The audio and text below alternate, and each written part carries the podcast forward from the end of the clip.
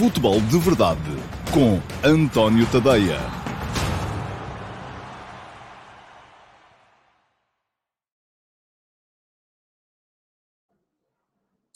Ora então, muito bom dia a todos e sejam muito bem-vindos à edição de 1 de agosto de 2022 do Futebol de Verdade, a edição número 624, hoje para um, olharmos com alguma capacidade analítica para o uh, jogo da Supertaça. Esse Flóculo Porto Tondela, uh, que foi jogado no sábado, o Porto ganhou por 3-0, uh, foi claramente superior e vou tentar, enfim, já seria naturalmente superior, tendo em conta apenas a capacidade dos seus intervenientes, mas vou tentar explicar aqui uh, mais à frente neste futebol de verdade aquilo que esteve em jogo nesta, nesta partida. Para já, uh, cumpre-me recordar-vos, e deixem-me só passar aqui, colocar a passar aqui em rodapé o endereço para o meu Substack, tadeia.substack.com, é onde podem ler tudo aquilo que eu escrevo, eh, porque, eh, fundamentalmente, eu gosto de me ver a mim próprio como jornalista de banca, como um,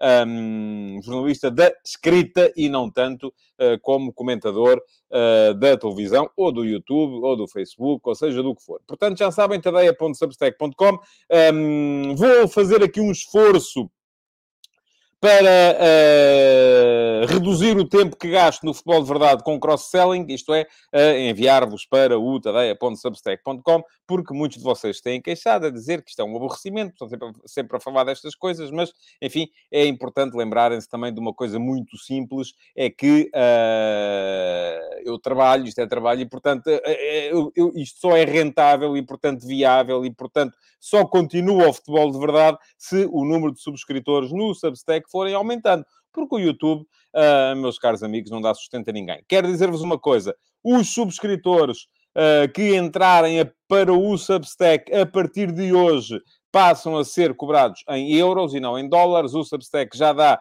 essa possibilidade, uh, mas os que já estavam vão continuar a ser cobrados em dólares. E eu uh, fui perguntar porquê e já me explicaram. E de facto faz todo o sentido. Imaginem, vocês têm aí uma subscrição uh, que estavam a pagar uh, 5 dólares por mês uh, para ter a subscrição e de repente eu mudava para uh, euros. Enfim, a diferença não é muita, são neste momento 20 cêntimos. E se o dólar continuar a subir em breve, até vos será favorável.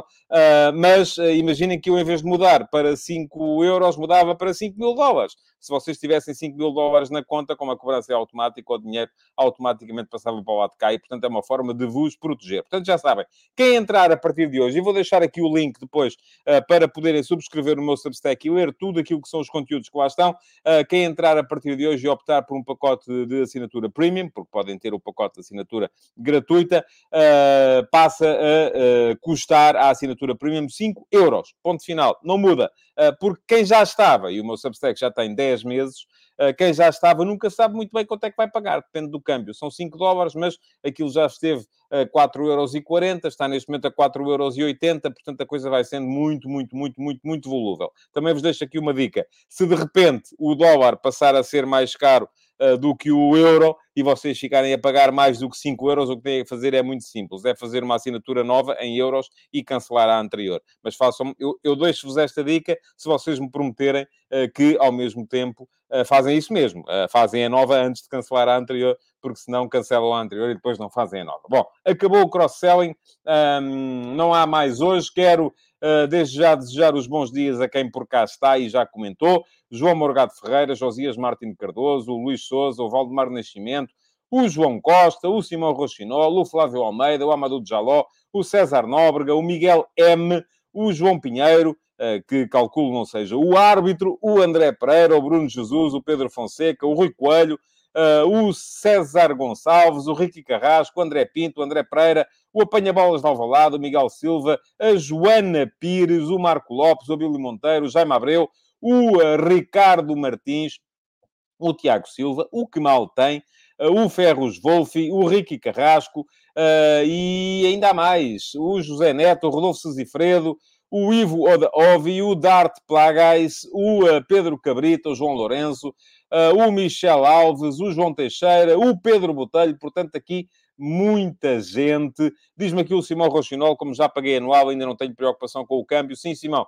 E um, tenho outra notícia para si. Quem subscreveu na promoção de aniversário, eu calculo que vai ser assim, quem sub... mas não tenho certeza, quem subscreveu na promoção de aniversário em março, uh, do meu aniversário, não do Substack, uh, eu calculo que quando cair a conta de novo, outra vez, naquela data, uh, vai pagar o mesmo, vai pagar em promoção, exatamente pela mesma, pela mesma razão. Diz o Josias Martins Cardoso que o YouTube não dá sustento a ninguém, isso não é bem assim. Pois não, a mim não me dá sustento. Agora dá sustento a que vem para aqui fazer macacadas, isso sim, mas não é bem a minha não é bem a minha possibilidade. O que mal tem pergunta se existe a opção uh, de libra esterlina no Substack ou só dólares e euros. Existe.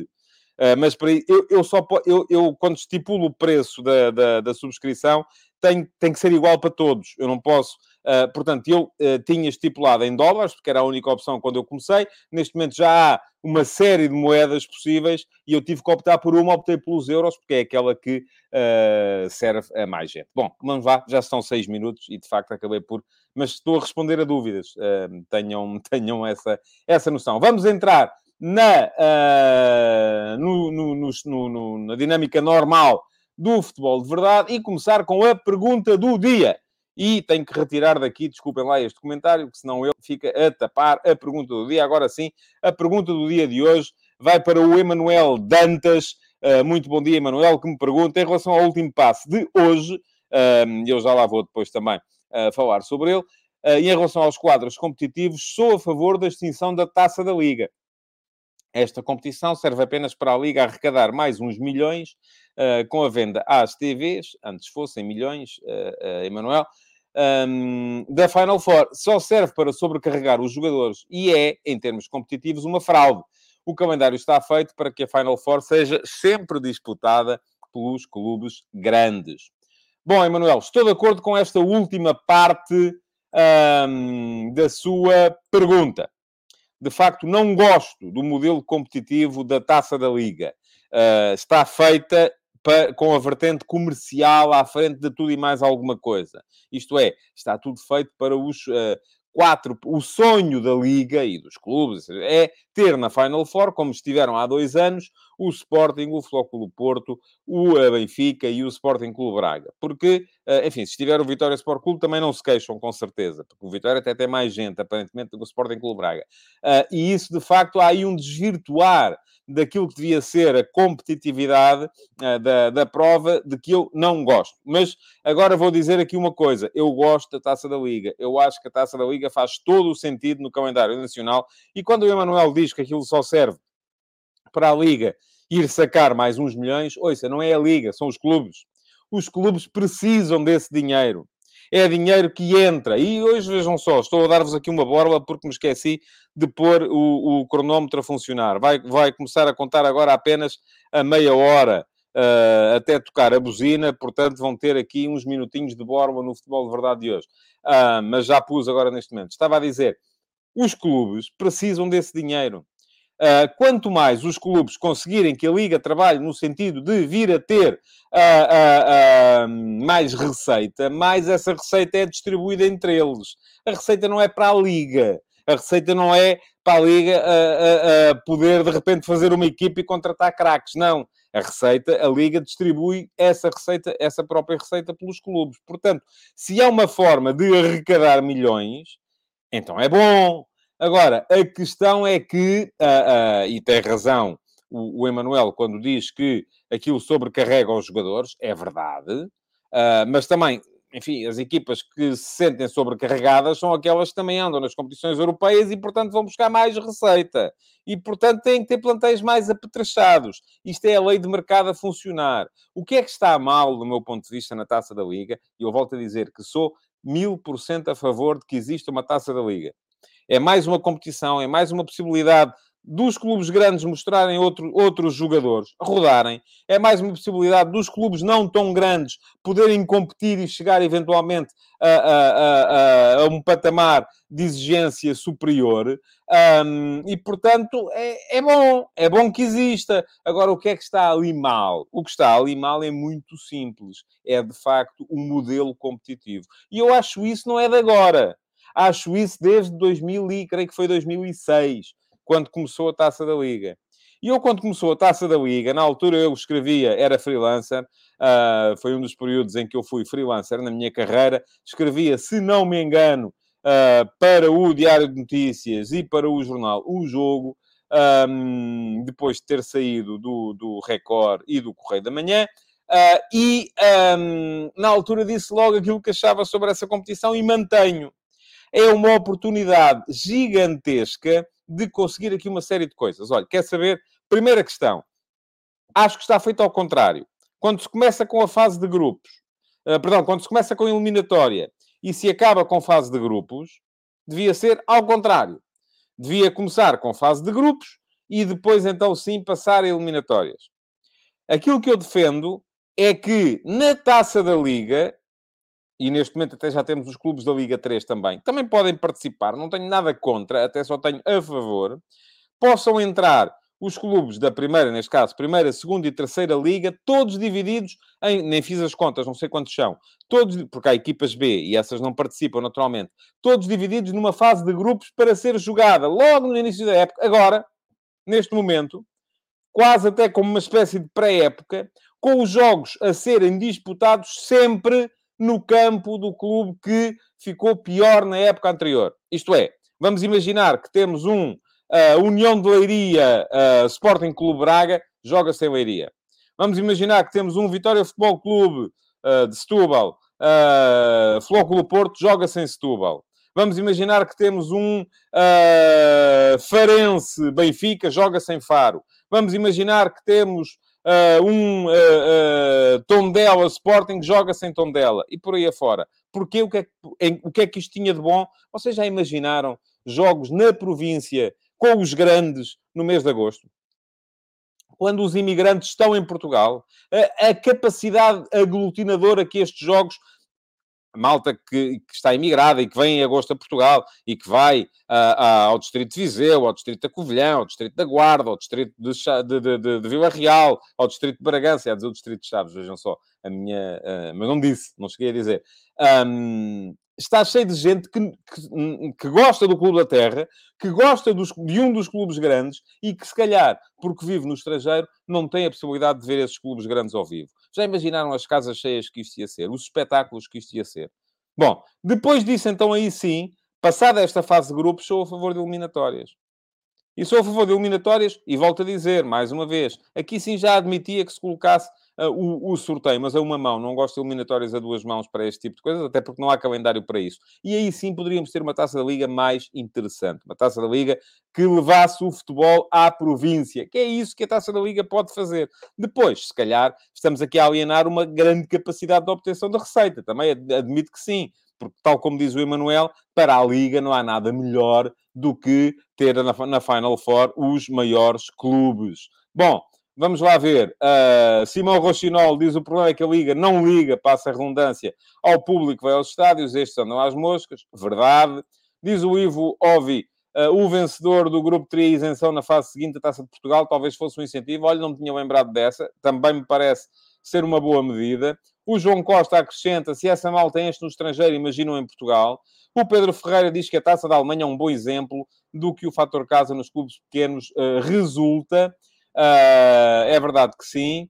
Uh, o Pedro Fonseca diz que está ansioso por ver um BSA de Belenenses. Poderia acontecer. E diz o apanha-bolas de Alvalade, para mim a Taça da Liga era só disputada por clubes fora das competições europeias. E dava um lugar europeu no ano seguinte, mas isso não daria dinheiro. Não, uh, sim, não faz muito sentido. Uh, e, sobretudo, não faz muito sentido que vamos alienar mais um lugar europeu, porque já não temos muitos. Neste momento temos seis, muitos deles nas pré-eliminatórias e com tendência para baixar para cinco. Mas sobre isso uh, vamos entrar com certeza uh, um dia mais tarde sobre esse tema. Bom, uh, quero lembrar-vos o que é que vocês podem fazer para terem a pergunta do dia escolhida, muito bem, o que têm que fazer, e eu já vi que há aqui muita gente a colocar até perguntas interessantes, sobretudo antes de eu começar a falar, houve aqui gente a colocar perguntas interessantes sobre temas que não são os temas que eu vou tratar aqui hoje. Não vou responder, não posso responder, o programa só tem que ter entre meia hora e 45 minutos, não pode ter mais, e portanto o que é que têm que fazer? Agarrar nessas perguntinhas. No final do programa, ir à emissão que estava gravada e colocar as perguntas na caixa de comentários. Depois, já que lá vão, façam-me o favor e sigam o canal. Está aqui o link também para o fazerem, para poderem seguir o meu canal de YouTube.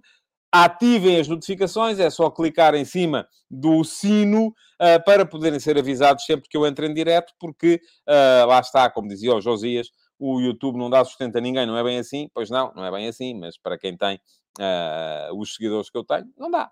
não, não chega sequer para pagar a internet. Portanto, uh, muito menos a assinatura do StreamYard, que é a plataforma de streaming que eu uso para poder fazer esta emissão chegar até vocês. Portanto, neste momento, o futebol de verdade dá prejuízo. Temos que ser muito mais a, a subscrever o canal para haver mais gente a ver. Bom, já foi mais um bocadinho de cross-selling sem ninguém dar por isso, não ver? Peço-vos imensa desculpa. Vamos então entrar na fase seguinte do programa, e a fase seguinte do programa são os ataques rápidos. Ah, bom, nos ataques rápidos tenho aqui uma série de temas, são nove temas para vos falar. Primeiro, Sporting voltou a jogar o último jogo da pré-época, 1 a 1 com o Wolverhampton. Uh, fica a ideia de que o 11 do Ruben Amorim para Braga está definido. É aquele que jogou uh, contra o Wolverhampton e que já vinha jogando também boa parte dos jogos até aqui. A minha dúvida neste momento é só uma. O Garte, se recuperar, joga. Uh, Morita tem estado muito bem, tem sido dos destaques da equipa do Sporting. Uh, Parece-me que é uma excelente adição à equipa do, do Ruben Amorim, mas de resto o 11, tendo em conta que o Jeremiah Santos uh, não está em condições e ainda não foi sequer utilizado, o 11 parece-me claramente que vai ser Israel, uh, Gonçalo Inácio, Coates e Mateus Reis, Porro, Mateus Nunes, Morita ou Ugarte e uh, Nuno Santos como ala esquerda e depois na frente Trincão, Paulinho e Pedro Gonçalves. Parece-me que vai ser isto, uh, embora deixe aqui ainda a dúvida relativamente ao uh, jogador que vai estar no meio-campo, porque se o Garta é recuperar, creio que pode ser naturalmente o Garta, embora me custe ver Morita fora do 11, ele tem estado muito bem. Quem não vai estar no 11 é Adam. Adam fez uma, aparentemente uma lesão do ligamento lateral interno do joelho. Uh, são dois meses de paragem, eu sei muito bem, meu filho fez exatamente essa lesão uh, em, em, no, no, final da época passada, no, no, no rugby, e portanto esteve, não teve direito ao final da época. Uh, são dois mesinhos com joelheira, se não for preciso ir à faca. Bom, o que é que vai acontecer? Vai jogar um, o Israel, o guarda-redes uruguaio de 22 anos, que o Sporting contratou esta época para ser uh, alternativa ao Adam. É um jogador, atenção, Israel, que não fez ainda até hoje um jogo oficial de séniores. Uh, ele foi craque do sub-20 do Nacional de Montevideo, ganhou inclusive a Copa Libertadores para, para sub-20, uma espécie de UEFA Youth League da América do Sul. Uh, depois jogou no sub-23 da Juventus, porque exatamente chamou a atenção da Juventus e transferiu-se para a Itália, mas não chegou a jogar na equipa principal. Portanto, tem 22 anos e até hoje tem zero jogos pelos séniores. Está preparado? Não está preparado? Vou dizer-vos uma coisa muito... Uh, uh, da qual eu tenho a certeza absoluta. Ninguém sabe. É que ninguém sabe. Quando muito pode saber o Ruben Amorim. Porque a questão aqui não é técnica, não é, não é tática, é mental. Só quem trabalha com ele, eu, nós podemos agora todos começar aqui a dizer: ah, é um risco entrar com guarda-redes de 22 anos. Ah, é excelente porque. Eu já vi as duas coisas. É excelente porque, tal como o Diogo Costa agarrou o lugar no Porto, uh, quando o Marchesino não pôde jogar, se calhar o Israel também pode agarrar o lugar no Sporting se o Adam não puder jogar. Agora, qual das duas partes tem razão? Ninguém sabe. Volto a dizer: ninguém sabe. Porquê? Porque depende do mental. E é o mental que vai definir se o Israel vai ser ou não uma solução. Quanto muito, volto a dizer também, o Ruben Amorim, que trabalha com ele há, uh, ora, julho, uh, há, há um mês e picos, poderá saber ou poderá ter mais ou menos a noção se ele está preparado ou não. Mas uma coisa é jogar os jogos particulares de pré-época, outra coisa é entrar à séria em jogo de competição e o Sporting tem um início de competição complicado. Agora, quer isto dizer o quê? Que o Sporting tem que ir a correr comprar um guarda-redes? Não, não me parece que seja essa a solução, uh, porque não é com certeza por, por aí, uh, até porque um guarda-redes que chegasse aí agora de repente, as duas uma, ou custava muito dinheiro, ou tinha também que precisar de tempo de preparação. Casa Pia Benfica da segunda jornada. Uh, e em relação a este tema, deixe-me só dizer aqui, uh, o uh, Flávio Almeida diz que quando o jogador é bom não interessa muito a idade, O Filipe Martins contribuiu com o super sticker. Muito obrigado, Filipe. Fica aqui a menção. O Josias Martin Cardoso cita os casos de Oblak, Ederson e Diogo Costa. Uh, despontaram depois de lesões dos titulares. Acontecerá o mesmo com Israel. Josias, ninguém sabe. é isto que eu lhe estou a dizer. Vamos a ver. Uh, e diz o Ricardo Louro Martins, com muita injustiça, nem todos são Rui Patrício, que aos 22 anos custava campeonatos ao Sporting. Oh, Ricardo, há de me dizer um, quais foram os campeonatos que, que, o Rui Patrício custou ao Sporting. Eh, até parece que o Sporting andava sempre lá em cima a lutar por títulos e era o guarda-redes é que estava tudo a perder. Enfim, uh, Casa Pia Benfica uh, na um, segunda jornada da Liga. Já vi aqui o João Morgado Ferreira Esteve no concerto de Iron Maiden, parece que o concerto de Iron Maiden deu cabo do relevado do Estádio Nacional, que já de si parece que já não era grande coisa. Um, a verdade é que neste momento não se sabe muito bem onde é que vai ser jogado o Casa Pia Benfica. Se vai ser ali, se vai ser em Leiria, se vai ser em Rio Maior. Uh, e há muita gente depois também a dizer: é pá, isto é uma vergonha, não pode ser, como é que é possível estarmos a, a, uma semana e picos do jogo e ainda não sabemos onde é que vai ser, que raio de desorganização é esta, e o Proença para aqui, e a Liga para acolá. Pronto, ok, tudo bem. Já descarregaram, não é? Então, se já descarregaram, agora vou dizer-vos o que é que eu penso. Sabem de quem é a culpa? É dos clubes. É do regulamento que os clubes fizeram é do regulamento que não serve os interesses do futebol profissional em Portugal, é do modelo de governação que não serve os, os interesses do futebol profissional em Portugal. Portanto, tudo isso uh, são coisas que têm que ser resolvidas. E uh, vou deixar aqui um link para quem quiser ler o último passo de hoje, e não vou perder aqui muito mais tempo sobre, o, eh, sobre o tema, eh, porque estava tudo escrito. Eu, na sequência de outros dois textos em que identifiquei o problema, na semana passada, hoje no último passo, e atenção, este é para todos, é gratuito, até quem está no plano gratuito pode ler. No último passo, uh, uh, escrevi ou sugeri sete medidas urgentes para melhorar o futebol em Portugal. Quem tiver interesse sobre, o, sobre esta temática, façam um favor, vão lá, deem lá um salto para poderem uh, ler aquilo que lá está, porque com certeza, se têm interesse pela temática, vos interessa. Uh, Ronaldo voltou a jogar, muito bem. Ronaldo voltou a jogar, jogou num particular ontem, meia hora. Uh, foi-se embora aparentemente ao intervalo, e isto vem na sequência daquilo que foi nosso, o nosso debate aqui na sexta-feira, sobre, um, afinal de contas, e se o Ronaldo de repente quiser vir uh, para, para cá? Uh, como é que é? Não é? E se quiser vir para o Sporting, depois ouvi a malta do Porto a dizer não, para o Porto é que era, para o Benfica é que era. Eu volto a explicar aqui os meu, o meu ponto de vista a este respeito. Pode ser muito bom, porque Ronaldo é de facto um jogador superlativo, ainda com esta idade, mas também pode ser mau, porque vai ser preciso montar tudo de novo. Sistema, uh, convivência dentro do balneário, uh, modelo de liderança, tudo, tudo de novo. Porquê? E chamo-vos a atenção para dois detalhes. Um deles é: vocês quereriam, na vossa, vocês são líderes de uma equipa, quereriam na vossa equipa um funcionário, um elemento que se autodesigna a si próprio como o rei?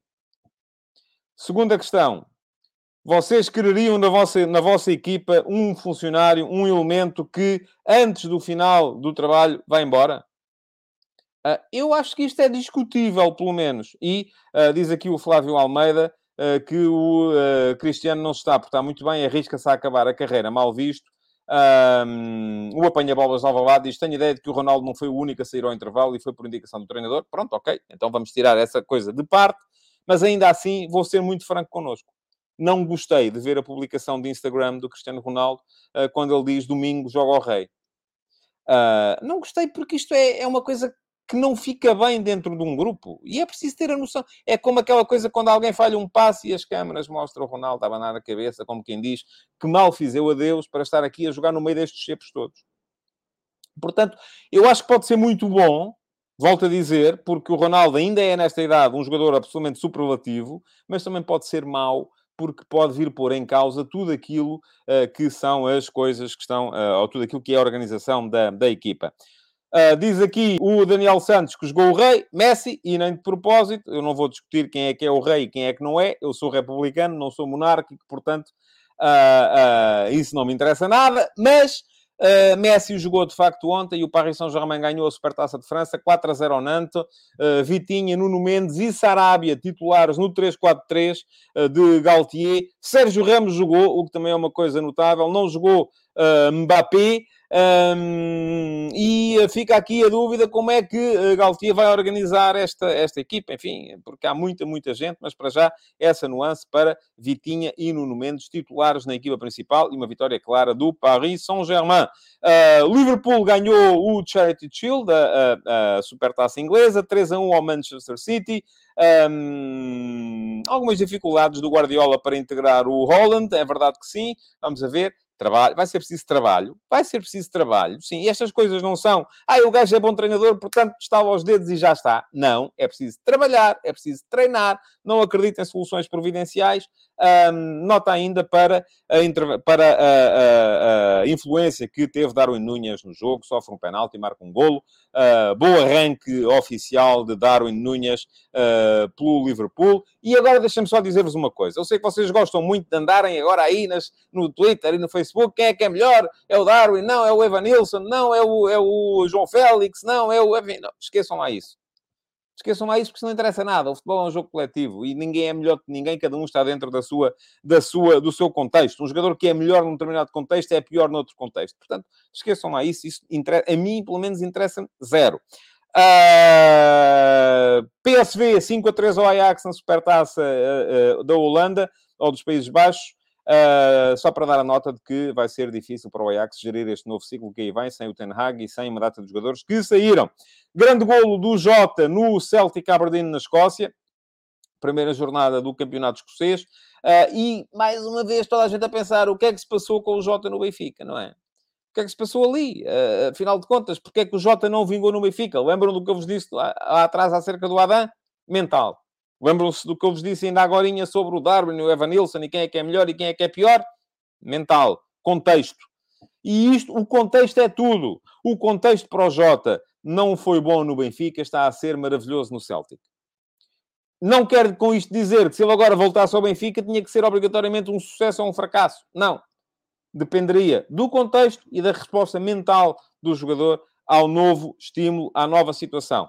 Último ataque rápido para hoje, para vos dizer que, eh, para quem ainda não sabe, e Costa a gente saberá com certeza, que a Inglaterra é a nova campeã da Europa de futebol feminino.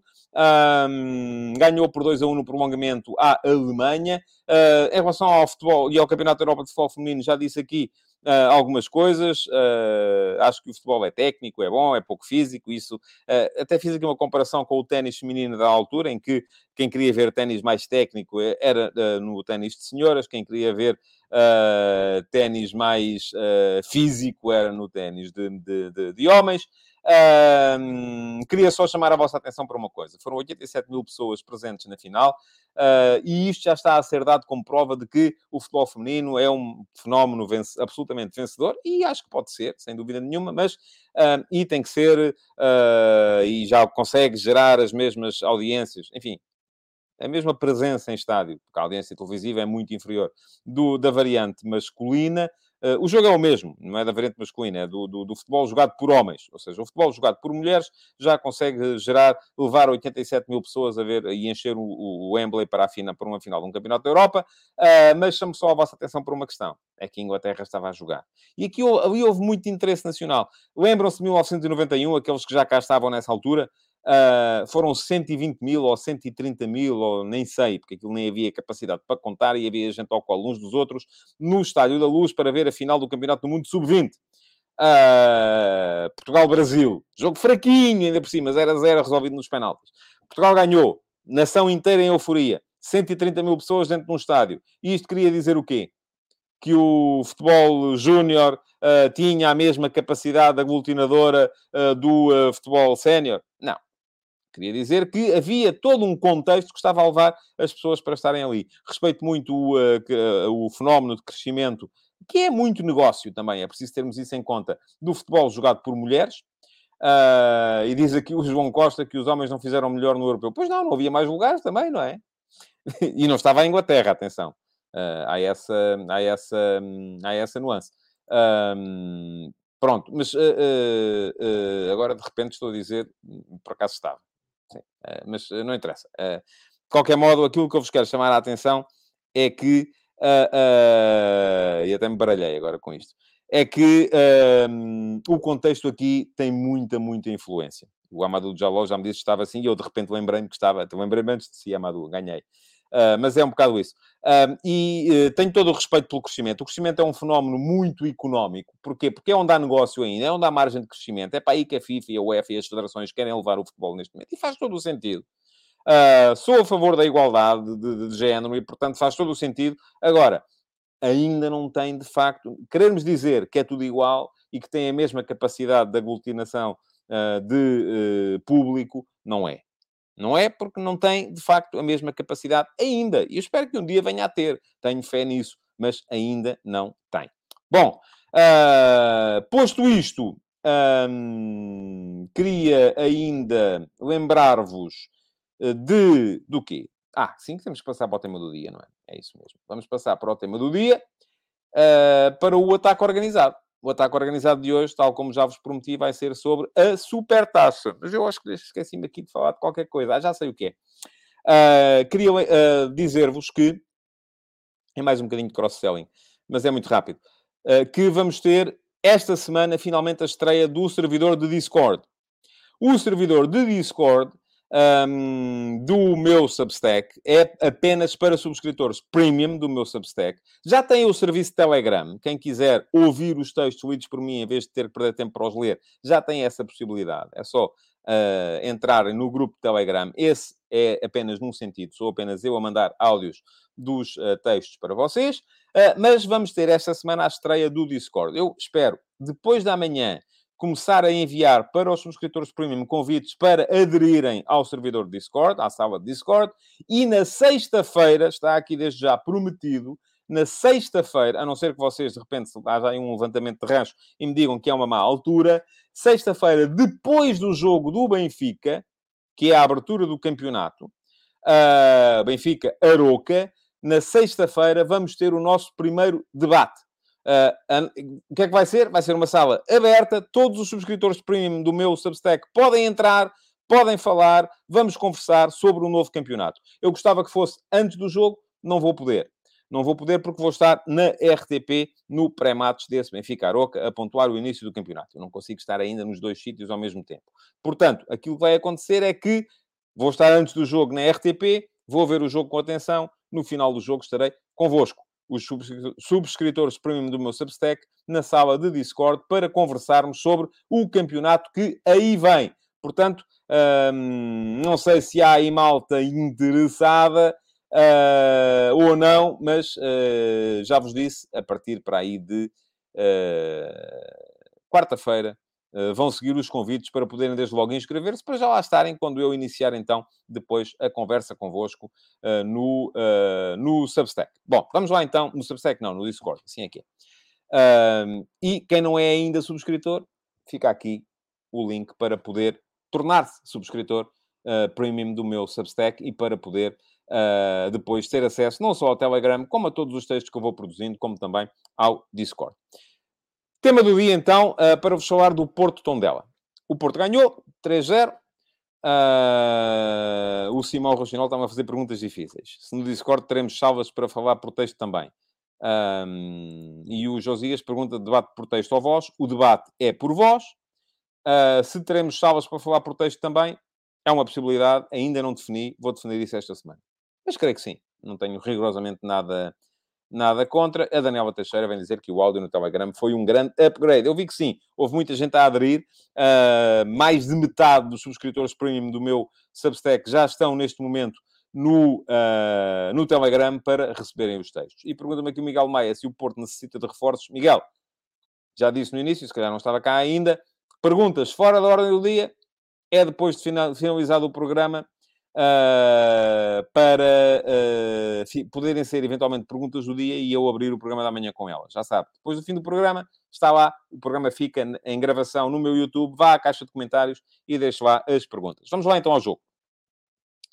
Já se, previa, já se previa que o Porto era de facto, estamos a falar de uma equipa que é campeã nacional, vencedora da Taça de Portugal e de uma equipa que desceu da primeira para a segunda liga. Aqui ainda por cima não pôde inscrever novos jogadores. Até podia dar-se o caso do Tondela, de repente, uh, ter feito uh, várias aquisições muito, muito, muito, muito boas, mas mesmo que, tivesse, que isso tivesse acontecido, não podiam jogar. Portanto, aquilo já, já se previa, de facto, que o Porto fosse superior. Que o Porto acabasse por estar...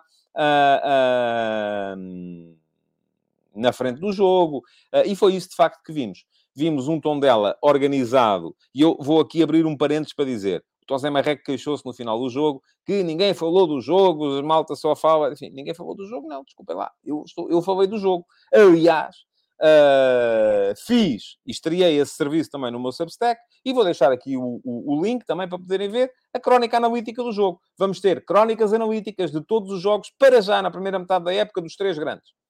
Uh, Flóculo Porto, Sporting e Benfica. No dia seguinte, não pode ser no próprio dia, porque muitas vezes estou na RTP, no dia seguinte sai sempre uma crónica analítica. Esta primeira, do Porto Tondela, não sei se já deixei o link, não, acho que já deixei, um, está disponível para todos.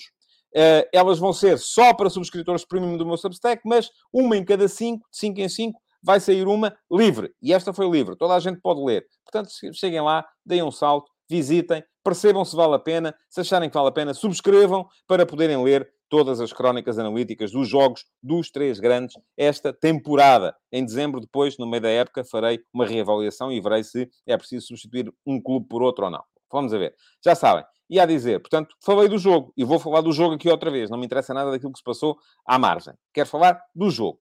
O Tondela entrou organizado em 5-4-1, um, três uh, centrais, e havia aqui uma pergunta no início, enfim, eu vou ter que chegar lá uh, porque a pergunta foi feita logo no início do programa e eu achei particularmente interessante.